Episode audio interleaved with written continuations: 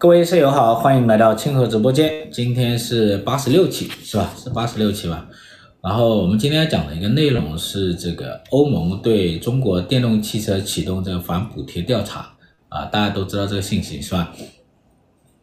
就前段时间呢，这个欧盟委员会主席啊，他就宣，他就说，在欧洲议会上说，这个全球市场啊，它充斥着廉价的这个电动车。啊，巨额的国家补贴啊，人为的压低了它的价格啊。他说呢，这个他不能接受这个不平等的这种筑底竞争。为了保护欧盟的这种生产商啊，他们这个免受中国这种廉价汽车啊进进口汽车的这样的一个冲击，他们呢就将对中国这种电动车进行反补贴调查，然后呢。考虑是否征收高于欧盟标准百分之十的税率的这样一个惩罚性、惩罚性的一个关税。换句话来说，如果这个调查成立了哈，就有可能会征收高于现在欧盟标准百分之十的这种税率啊，这是一种惩罚性的一种关税啊。那调查的时间呢，大概是十三个月，十三个月。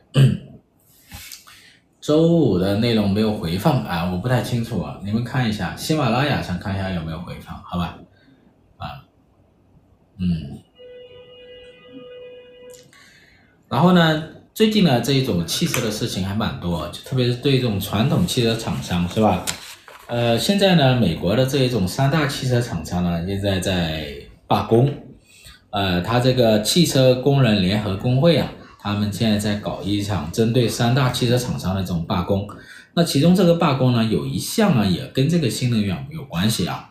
他这里提到一个，就是说要美国这个三大汽车厂商向这个清洁能源转型的时候，要确保工人的这个利益，确保工人利益，因为他们推算啊。如果美国这三大汽车厂商向这个电动化这一种转型的话呢，可能会导致三点五万汽车工人可能这个下岗。这里面呢，可能就是有一些有有一些原来的汽车的这个零配件可能就不要了啊，比如说发动机可能就不要了，然后这一这一些厂商的工人会下岗，然后呢会转入到电池领域啊，或者有一些厂商呢，因为他要发展电动车。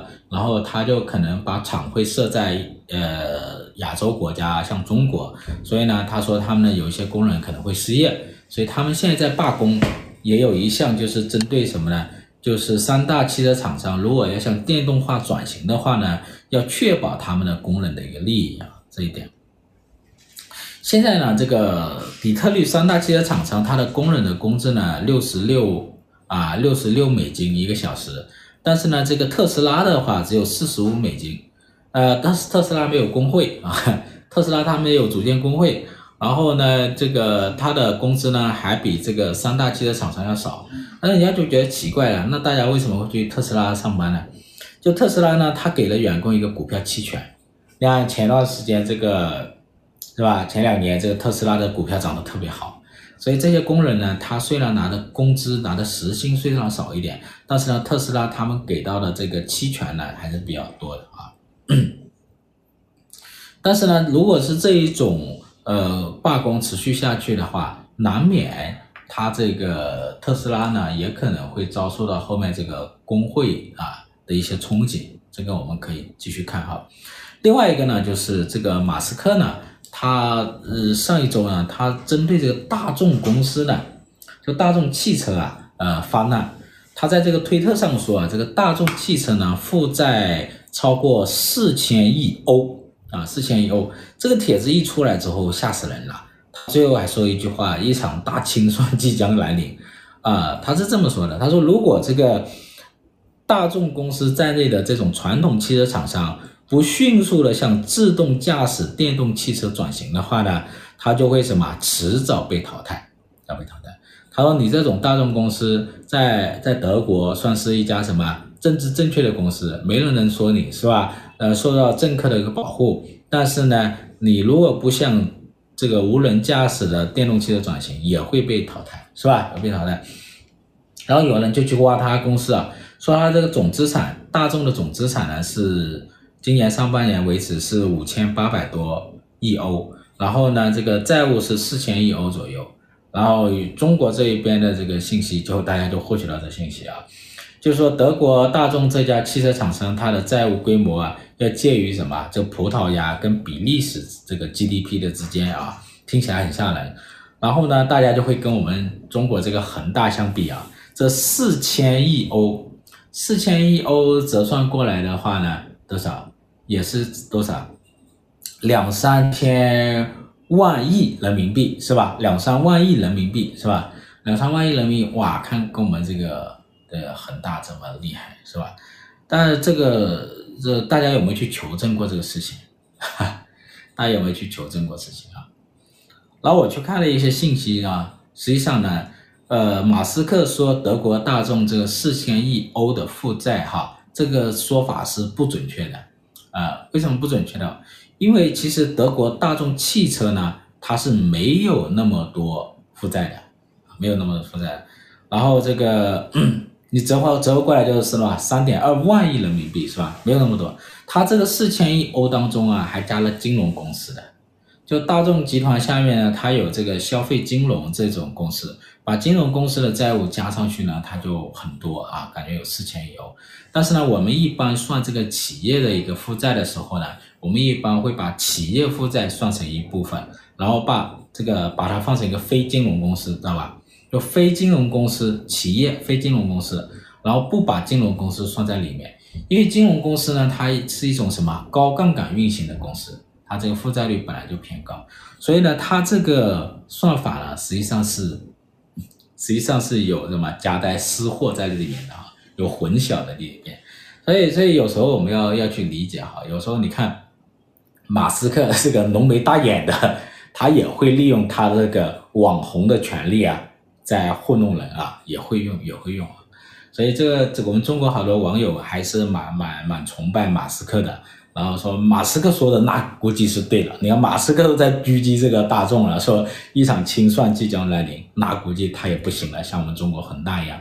呃，这个这个说法呢，也也要去求证啊，就是。像这个马斯克这种浓眉大眼的，他也可能也会糊弄人啊，所以大家对这种国际上的这种信息啊，也要去甄别啊。但是呢，这是这个东西它有标志性的一个影响，就是说是不是是一种就是新兴的汽车厂商对传统的汽车厂商的一次什么宣战啊？是不是这个意思？然后呢，我们回到中国这个新能源这一块啊，因为中国新能源呢这几年发展是很快的啊，特别是去年石油危机，然后的这个新能源的需求很大啊，然后去年呢，我们这个新能源汽车呢产都产了七百零五万辆，是吧？销售销售了六百八十八万辆啊，分别同比增长百分之九十六和九十三，去年的涨势特别好啊，特别好。我们国内这个市场的渗透率啊，已经达到百分之三十六。在国际上呢，去年全球的新能源汽车的交易量啊，交易量，中国呢是占到百分之六十的。所以去年在全球范围来看，我们这个新能源的交易规模、交易的市场的一个占比啊，都是很大的。所以现在一说到全球这个新能源竞争一个格局哈，它一般就会说到中国啊，说中国这个情况。所以这一次你看欧洲呢，它还是针对中国。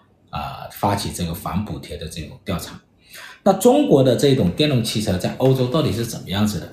其实市场占有率很低，就中国的这个新能源汽车出口主要是出口这个亚洲国家，日韩、东南亚，还有这个这个这个中东国家，还有俄罗斯，还有一些非洲国家。其实这个出口到到欧洲的并不多啊，并不多。我给大家看一下哈。中国出口到欧洲的品牌主要是什么？主要是这个上汽名爵啊，还有东风这个奕捷特啊，奕捷特，还有这个吉利领克，还有这个奔驰 smart，主要是这几几类汽车。其中这个最大的规模最大的就是这个名爵了，上汽名爵，今年上半年呢，在欧洲卖了四点五万辆，就是最大的，卖的最好的。就是今年上半年卖了四点五万辆，就是这个名爵。所以呢，如果是提供这个反补贴的一个调查的话，如果成立的话，就对上汽名爵它的影响就会大一点。其他的都很小。其他的第二个呢，就是东风奕捷特。东风奕捷特可能国内好像都没有，我都没有见过啊。它是这个之前雷诺公司，法国雷诺跟这个东风，就湖北东风啊，它是合资的。之前这个雷诺不是退出了中国这个燃油车嘛，就跟这个东风应该分手了。后来呢，他们又搞了一个这个新能源方面的研究啊，一家合资公司叫易捷特。然后这个易捷特这个这个汽车呢，主要就是出口欧洲啊，尤其是出口那些南欧国家。他给他们提供的那些什么呢？就是呃呃那种很廉价的啊，有点有点类似于我们。就是这个县城啊，就小县城开的那种老人的代步车啊，比那稍微大一点吧，啊，比那稍微大一点，类似那种在南欧国家，然后提供那种租赁服务。所以这个东风奕捷特这种小小小的那种新能源汽车，主要就是这个在南欧国家提供那些 租赁服务。老头乐是不是？啊，老头乐，对，就欧洲版的老头乐是吧？其他就很少了，其他的像这个吉利领克啊，有一点点，还有这个奔驰 smart，本身它是奔驰公司的啊。那是其他的品牌呢，就是在欧洲的这种销量啊，占它这个汽车总销量的百分之一都不到。比如说比亚迪，销量欧洲的没几台啊，没几台啊。所以的话呢，从这个绝对量来讲和欧洲市场占有来讲，国内的这些汽车销往欧洲是很少的。那这个特斯拉呢？特斯拉是比较特殊一点。特斯拉呢，其实之前就是上海产的啊，销往欧洲会多一点。然后现在呢，特斯拉又开始去调整它的一些方式。因为特斯拉呢，它它在中国呢，它是比较特殊的。一般外资的公司进来呢，都得合资。特斯拉呢，它是独资的，它是一家美资公司。所以呢，它销往欧洲的汽车呢，它可以调整的。如果你欧洲对中国产的汽车进行调查，他就把美洲的这个汽车的呃特斯拉运到欧洲去，所以呢，特斯拉也可能会调整，就上海产的呢，可能就向日韩啊东南亚出口了，然后呢，这个美洲产的特斯拉呢又销往欧洲，哎，他还通过这种方式处理啊，所以呢，直接的影响不大，但是间接的影响会很大啊，间接影响。然后我们看一下这个新能源这一种补贴。它现在针对的是什么呢？针对的说中国这个新能源，中国这个新能源呢，有可能是中国的国产的，比如说像这个比亚迪这种的，呃，小鹏，还有这个领克是吧？吉利领克，还有可能是合资的，比如说这个东风易捷特啊，有可能合资的啊，奔驰 smart 啊，奔驰 smart，对，德国它自己特斯拉自己也有厂啊，也有厂，对，然后呢？这个上汽名爵，上汽名爵是不是全资收购了？上汽名爵好像是上汽全资收购了，是吧？这一种也算是，算是对。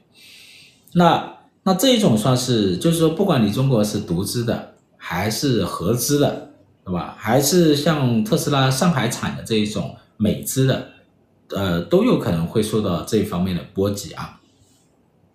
这里面有一个很重要的一个触发点是什么呢？就前段时间欧洲搞了一个慕尼黑的车展，慕尼黑车展呢，就中国这个新能源汽车呢，它还是比较抢眼的。为什么呢？这里面有一个很重要的一个指标是什么？就量产的指标。就中国之前搞了一些新能源的一些产业，包括一些汽车和上下游和电池这些。所以的话，在这个欧洲这一次车展当中，慕尼黑车展当中。中国的这一个厂商提供的汽车是能够量产的，那欧洲的这些同行汽车厂商提供的新能源汽车，它是没办法量产的，这里有差别。那未来两三年，假如欧洲有新能源方面的汽车的一个需求，那全球没有没有多少个厂商能够提供量产，那中国的汽车就能够提供量产，呃，来自中国可以提供量产。但是呢，欧洲的大部分呢，都得是两三年之后，是吧，才能够投放到市场上去。两年之后投放到市场上去，所以这里面有一个时间差，啊，有个窗口期。所以这个，所以这个的调查，这一次欧盟针对中国这一种反补贴调查，很有可能就是在抢时间，就是卡一个时间，是吧？你这段时间内，然后呢，足给你拖延点时间。阻止一下欧洲啊，中国的这个厂商啊，向市场欧洲市场进行渗透，然后呢，给什么欧洲的一些厂商一些什么喘息之计啊，喘息之计。所以这里面呢，就是一个时间差的一个问题啊。当然这里面呢，我想啊，它不一定是欧洲自己的一个新能源汽车的一个投产，它有可能是什么呢？就是像奔驰啊、呃大众啊、宝马啊，他们这些公司在中国的这些合资车，等他们这些汽车逐渐成熟量产之后呢，运到欧洲去啊，它不一定是欧洲自己去生产的，这里面我们可以去关注吧。总之呢，他们是应该是有个时间窗口期在这里面啊，就是怎么去。去拖延一点时间吧，啊，那我们看一下中国，他说中国呢，这个有补贴是吧？那其实这个补贴呢，全世界都有啊，美国也有，欧洲也有，中国也有哈，我们就比较一下，看这里面的补贴到底是谁补的多啊？怎么回事？中国呢是一零年就开始补了，中国补贴的历史其实是最长的啊，我们过去十三年大概补了多少钱呢？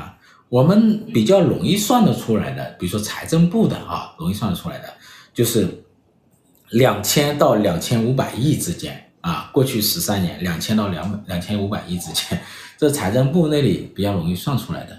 但其他的，比如说地方政府的，什么这个搞什么汽车消费的这一种的，这个呢就比较难啊。有时候它有，然后呢这个时间又比较短啊，半年或几个月，然后又没有了。所以这个呢，我们就没有办法算。但是呢，财政部这边比较好计算的是，过去这十三年大概是提供了两千到两千五百亿。但是呢，在今年就二零二三年，今年呢，这个财政部这一块的汽车补贴就没有了，就剩下一些地方的，比如说最近啊，广州好像有补贴，是吧？你们在广州应该知道啊，我这个这个微信里有一个特斯拉的这个发广告，说广州是有补贴啊。这个这个买特斯拉能补贴个八千还是一万？我不太清楚啊。所以，那这里面可以看出啊，就是这个过去我们在补，但是呢这几年我们在退坡，到了今年呢，财政部这一块的补贴就没有了啊，没有了。然后今年呢，我们这个汽车的利润也在下降啊，因为在清库存呢，在降价呀，啊，整体的汽车利润呢降到百分之四点九啊。那么再看一下中国最大的一家新能源厂商比亚迪哈，比亚迪的话呢，去年是大丰收了。比亚迪它去年就跃升到了全球这个中等规模的汽车厂商啊，这里其实非常不容易的。去年呢，比亚迪呃销售了一百八十六万辆啊，一百八十六万辆，利润是一百六十六亿人民币。去年一共是一百六十六亿人民币，它的利润其实是相对是不高的啊，相对不高。嗯，一辆车呢挣多少钱？一万块钱都没有啊，这个比比这个特斯拉要差得远。然后利润增长率很高，去年增翻了四倍啊。但是呢，这里面有个数据说，它按照它的这个一百八十六万辆这个销售汽车来核算，它去年拿到的补贴大概是一百亿左右。啊，一百亿左右，也就是说，它一百六十六亿这个利润里面，大概有一百亿左右是补贴。如果把这个补贴减掉的话呢，新能源的补贴减掉的话呢，大概是六十亿利润左右啊，大概是这样子。所以这里面就涉及到一个问题，你看比亚迪这个汽车，它到底拿的比例是多少呢？如果如果按照利润来来算的话呢，它的比例是。拿的补贴是它的利润的比例是多少？百分之六十左右啊，百分之六十左右，呃，就是它的包括补贴在内的总利润啊，百分之六十左右。但是呢，如果按照它的一辆车来核算的话呢，它一辆车能够获得的补贴，呃，大概是平均平均下来是多少钱呢？平均下来大概是呃不到一万块钱啊，是六千多块钱，六千多块钱。所以的话呢，这里面呢，就是说按单车来看，单辆车来看，它的补贴不大，但是按它的利润来看，它的补贴规模很大啊。所以这里面就是我们看什么角度去核算啊这个问题。所以可以看出啊，过去这一两年，呃，包括今年，比亚迪它是猛的在冲规模啊，在创造这一种规模。然后呢，其实它的利润率比特斯拉要差很远，然后补贴。占它的利润的比例啊，占总利润的占总净利润的比例是达到百分之六十的啊。那我们再看一下美国，美国呢，它是出台了一个通胀削减法案。去年它出台这个通胀削减法案之后呢，它这个单车的补贴啊，最高是七千五百这个美元，就一辆车最高呢，联邦政府呢，它会提供七千五百美元的这个补贴。这个单车的角度来讲的话，它是要比中国高的。如果加上州的呢，州最高的是什么？加州。加州是什么？现在是这个呃民主党的一个铁盘哈。加州补贴多一点。如果把加州的补贴加在一起的话呢，在美国加州购买一个新能源汽车最高补贴可以达到一万美元。嗯，这是比中国可能要高一点。欧盟呢？欧盟是从二零年开始补贴的。欧盟现在的补贴呢也在不断的加大啊。今年法，今年德国呢也在。呃，进行更大规模的一个补贴。现在德国买一辆新能源汽车最多可以多少多少呢？六千欧的一个补贴。法国当时五千欧的补贴，意大利是三千欧的补贴啊，大概是这样子。那那今年新能源，中国这个财政部这一块已经退坡了，已经没有了。所以这样比起来的话，就以今年就以今年来核算的话，那欧洲。法国、德国、意大利啊，好和美国，它的这个补贴呢，实际的这个补贴呢，肯定要比中国还多啊，所以这里面就会出现一个什么？出现一个扯皮的一个事情了啊，这么一个事情。所以，所以这个你是算直接的补贴呢，还是算间接的补贴？所以我们这里要考虑一个间接补贴。我们刚才说的是直接补贴，比如说你卖一辆车，直接给你个人是吧？补贴多少钱？是吧？补贴多少钱？然后车企这里面也有补贴的嘛。之前不是出现过好多这个这个出现通过这个叫新能源汽车骗补的事嘛？啊，大家有有知道啊？有知道？那这个是直接补贴。那欧洲人欧盟他发起这个反补贴调查，他是给你算直接补贴还是算间接补贴呢？啊，还算间接补贴呢？这个就不知道。那如果是算间接补贴的话，它就会包括其他，比如说税收，是吧？税收的一些返还啊，啊，出口退税之类的呀，然后还有一些什么利，呃，这个这个信贷，信贷方面呢，比如说一些贴息，财政贴息，呃，还有土地，比如说这个特斯拉在上海的那个土地是不是很便宜？你们有了解吧？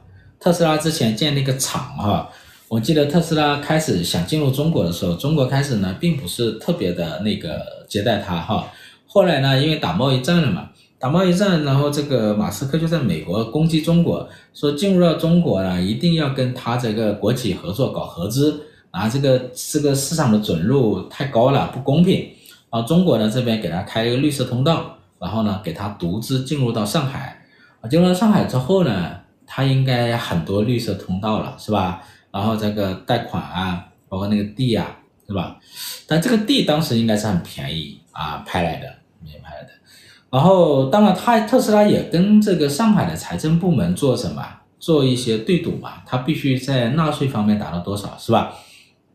所以这个是另外一套交易逻辑。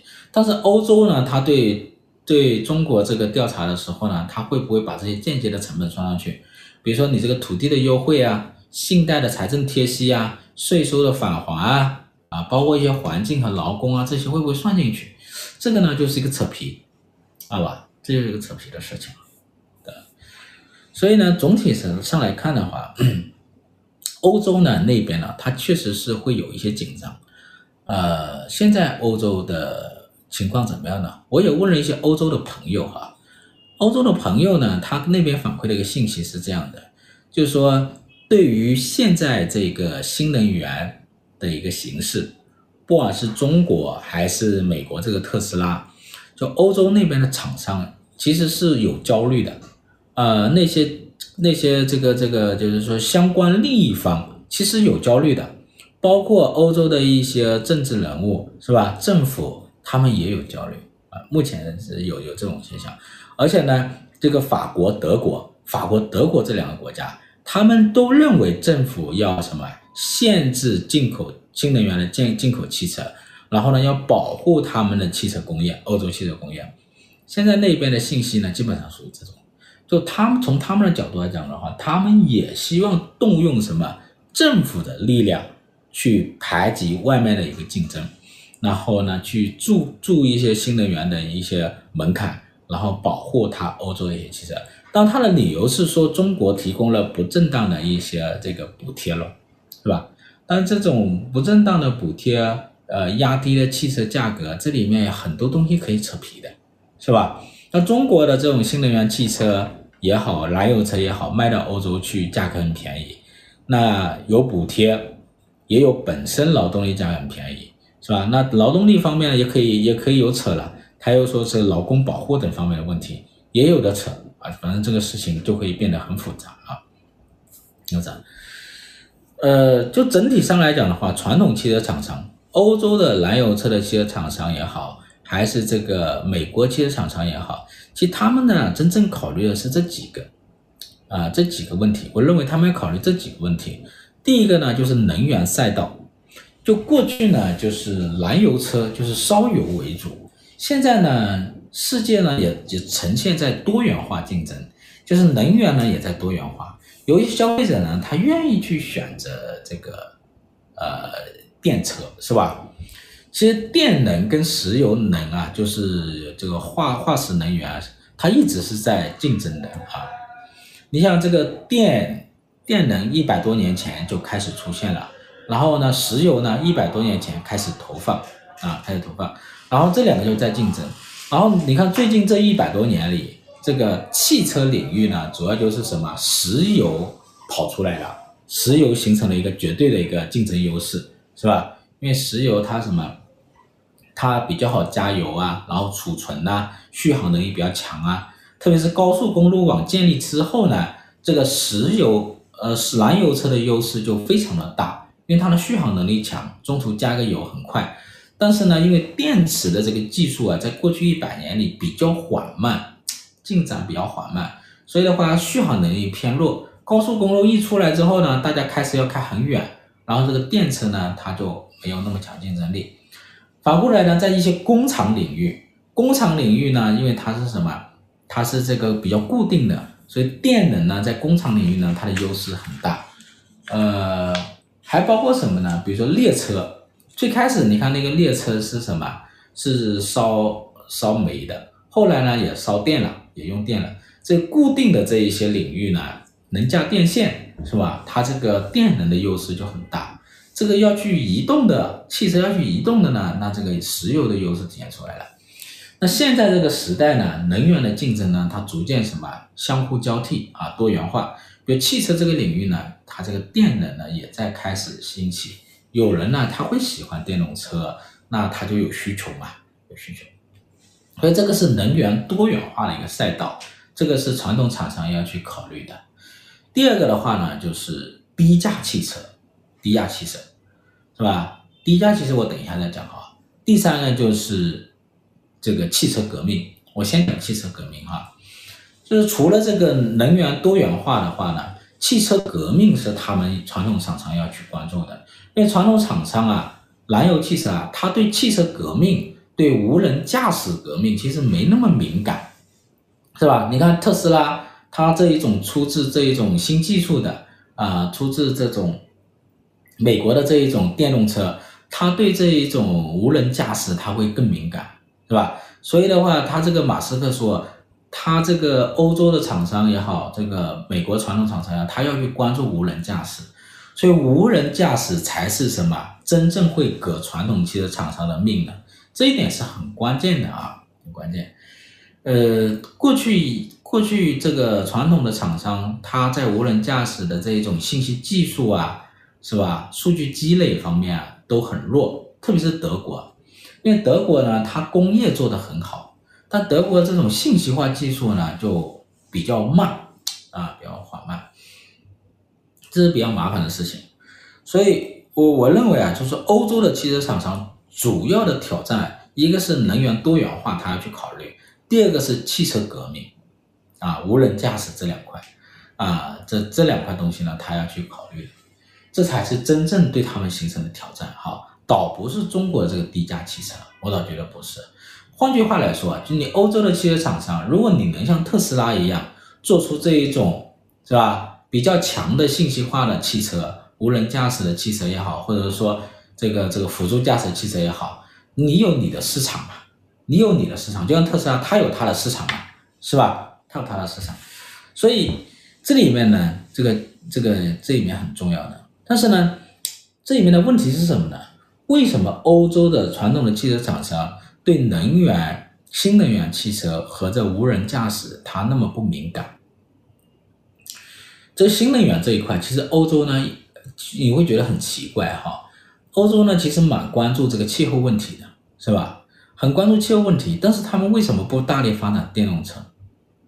这里面有很多因素哈。一个就是欧洲的这些汽车厂商啊，他总认为。中国和一些国家发展电动汽车，主要是什么呢？主要是因为气候问题，关注气候问题，而不是消费者真正需要电动汽车。这个是他们长期以来思维。他觉得燃油车挺好，是吧？这这一点很要命的，就是说中国发展电动汽车，它有战略目的的，对吧？但是包括消费者是不是需要？欧洲认为，这些厂商认为。只是因为政府为了什么关为了气候方面的一个需要来发展新能源，这个是他们长期以来错误的一个认知。第二个的话呢，就是，哎，刚才说的这种惯性思维，对，惯性思维很重要。传统的汽车厂商呢，在这个燃油车领域啊，它做到了这个成本最低，是吧？这个收益不错，渠道完善，所以的话呢，它有一个路径依赖。不愿意去大规模投入新的技术、新能源技术，然后呢，这样子这跟传统的厂商又会竞争，这也就为什么形成这个利益的一个分歧啊。所以这个利益分歧呢，也是阻碍这种啊燃油车转型的很重要原因哈。一般都这样的啊，你要给自己革命是不太容易的啊。还有一个呢，跟跟德国可能有很大关系。因为德国呢，它过去它是汽车的一个主要的一个国家啊，呃，然后它过去的这个石油呢，主要是来自俄罗斯啊，来自俄罗斯，所以它从俄罗斯那里可以拿到一些石油，所以他们似乎对这一块也没那么关注和担心啊。但是这场战争之后呢，他们就会更考虑这个事情啊。还有一点可能比较重要的是，其实欧洲的电费也挺贵的。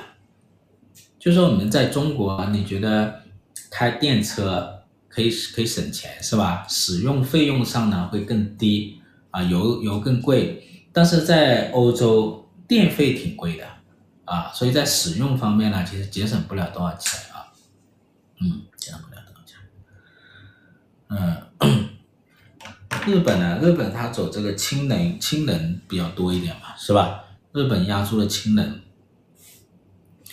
所以中国这一块的话，主要就低价汽车。我的一个观点是什么呢？就中国的汽车厂商啊，在国际上的竞争力到底是什么？中国新能源汽车啊，在国际上竞争到底是什么？是中国这个电池技术吗？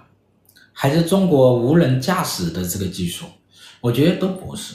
我觉得是什么呢？就中国的汽车厂商呢，他找到了低价造车的一种方式。就过去的这种燃油车，就中国这个厂商呢，它找不到这个低价竞争的一个优势。为什么呢？因为过去这种燃油车，合资市场已经一统天下了。合资汽车呢，它已经把这个成本压到很低，像大众的车啊、本田的车、丰田的车啊，都都压到十万以内。所以呢，我们传统的这个，就我们的这种国产的汽车厂商啊，它做燃油车啊，它很难跟他们竞争了。第二个的话呢，它没有什么，没有发动机的技术，这也是很要命的啊。所以的话呢，中国这个汽车厂商，它现在的竞争力其实就还是什么低价汽车，就它通过电动汽车，通过电力这种汽车，它找到了低价造车的一种方式，这个就是主要的一个竞争力。说白了，就是说，如果全球它需要新能源汽车。那中国就可以提供廉价的新能源汽车，啊，就是这么回事啊。就像全球人要穿衣服，中国就能提供什么廉价的衣服，就大概就是这意思。过去呢，中国的这汽车厂商没办法提供廉价的什么廉价的这个汽车，因为过去的都是合资车统一了，合资车在中国造车已经做到了最低了，价格最低了，你怎么国产的汽车怎么去做呢？所以呢，中国是通过电力这种方式呢，电池这种方式呢，学呃实现了廉价汽车的这一种道路啊，走通了廉价汽车道路。所以呢，中国电动汽车的最终的在全球的竞争力还是廉价汽车。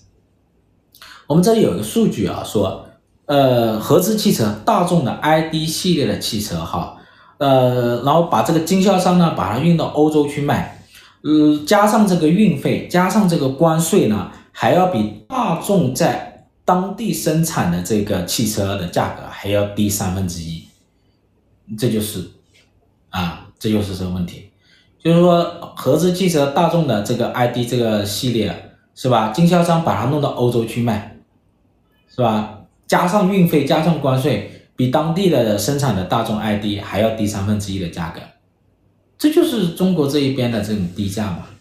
所以呢，中国是通过电池组装汽车这种方式实现了低价造车的这一条路径，啊，所以你德国也好，欧洲也好，美国也好，你只面对中国这种汽车的竞争，呃，新能源竞争，其实人家就是做低价汽车，你要找到自己的路。你德国你要做更好，你要做无人驾驶啊，做这些路，你如果能像特斯拉一样的话。你跟中国的这种低价新能源汽车就能够错位竞争吧，是吧？你主打无人驾驶，人家主打低价的新能源，不就行了吗？是吧？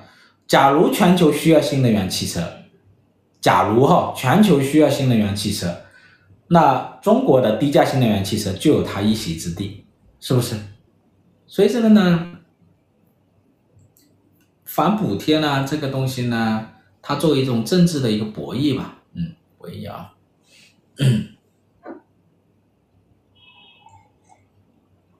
那特斯拉很明显，特斯拉在上海产，你看他把价格就压得很低，是不是？所以的话呢，所以我们我们回头要看哈，以后如果是有新能源的需求，国产的它可以把成本做到很低，特斯拉这一种呢，在中国生产或者在其他发发展中国家，像墨西墨西哥生产，他们也做的很低。然后合资的汽车它也可以做到很低，知道吧？所以的话呢，这些厂商啊，如果要竞争，欧洲的这些厂商、美国这些厂商如果要竞争，你就在中国这个合资的汽车厂商里去做低价的电动车不就行了吗？是不是？你大众是吧？你在上海做低价的电动车，那你通用在上海做低价电动车，不就行了吗？是吧？呃，就这么回事，啊，就这么回事，